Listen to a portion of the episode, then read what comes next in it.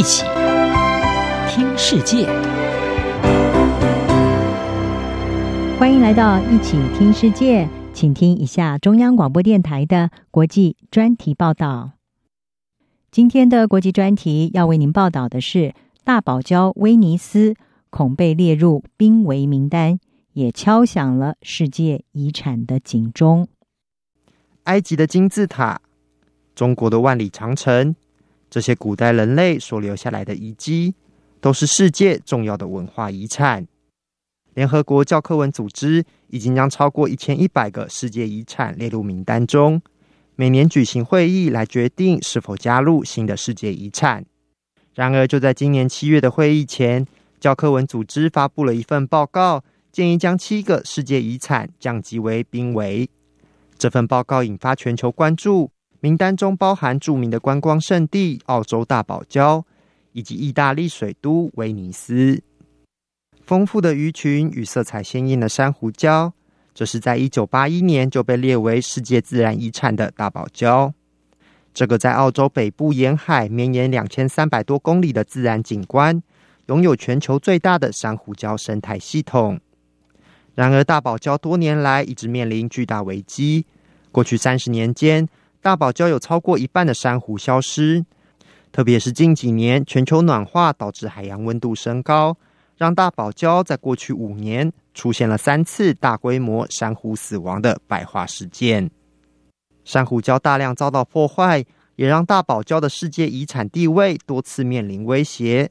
在今年六月的最新报告，教科文组织再度建议把大堡礁列入濒危名单。虽然在报告中，教科文组织认为，澳洲政府近年在大堡礁生态系统的保育上做出了努力，但也指出，连澳洲自己都把对大堡礁生态系统的前景从糟糕调降到非常糟糕。另一个著名的观光胜地，有“水上之都”美名的意大利威尼斯，在过去一年多来，因为疫情影响而观光客大减。今年六月初，威尼斯终于迎来了疫情后的第一艘豪华游轮。然而，前来迎接这艘游轮的却是大批乘坐小船和聚集在岸边的抗议民众。这个景象也反映出威尼斯所面临的困境。威尼斯是由一百多个岛屿所组成的西湖城市，它独特的建筑和运河景观，让它在一九八七年被列为世界遗产。然而，随之而来每年超过三千万名的观光客蜂拥挤进这座只有五万居民的城市。严重耗损当地城市资源，而近年来豪华观光游轮的进驻，更加剧了海水对当地古迹建筑的侵蚀。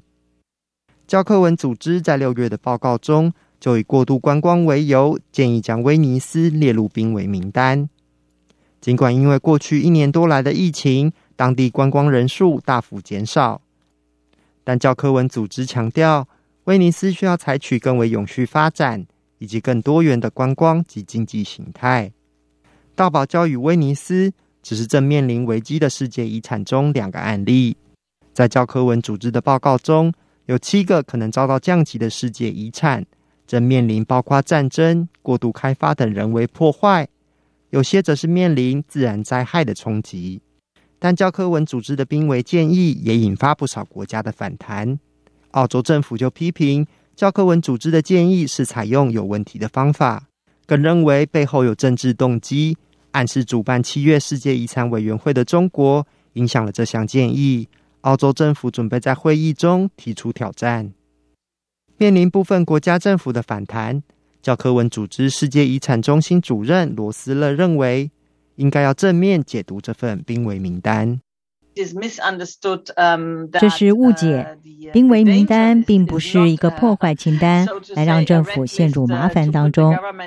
它应该反过来说，被理解为是要让整个世界都在共同努力保护这些遗产。而大堡礁是最好的世界遗产之一，也是最具象征意义的世界遗产。我认为这就是我们需要共同努力的地方，而不是彼此的对抗。Against each other 但罗斯勒也点出，资金问题是世界遗产面临的一大问题，特别是持续一年半的 COVID-19 疫情，导致许多世界遗产流失大量观光客，也让许多国家面临了遗产保存与维护的财务问题。教科文组织曾指出，在疫情期间，全球有超过百分之九十的世界遗产关闭。尽管世界遗产关闭无疑会影响财务，但罗斯勒说，这或许反而是许多热门世界遗产的好机会，能够进行维护及修复工作。像是柬埔寨的吴哥窟，就在疫情期间进行修复。事实上，世界遗产濒危名单不应该只被视为一种警告。教科文组织在六月的报告中，罕见提出要将两个濒危的世界遗产除名，包含以作为大英帝国海运枢纽闻名的英国海上商城利物浦，以及坦桑尼亚塞卢斯禁猎区。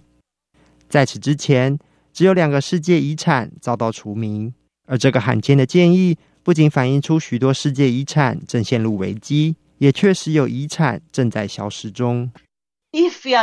如果我们没有办法守护这些地球上最好的地方，这些所有一百九十四个国家都同意的地方，这些我们需要保存而下一代有权利欣赏的地方，那么我想我们就失败了。世界遗产濒危名单是对拥有遗产国家的一记警钟。若没有共同采取行动，解决威胁这些文化及自然宝藏的问题，未来恐怕只会有更多人类遗产凋零消亡。央广编译，郑锦茂报道。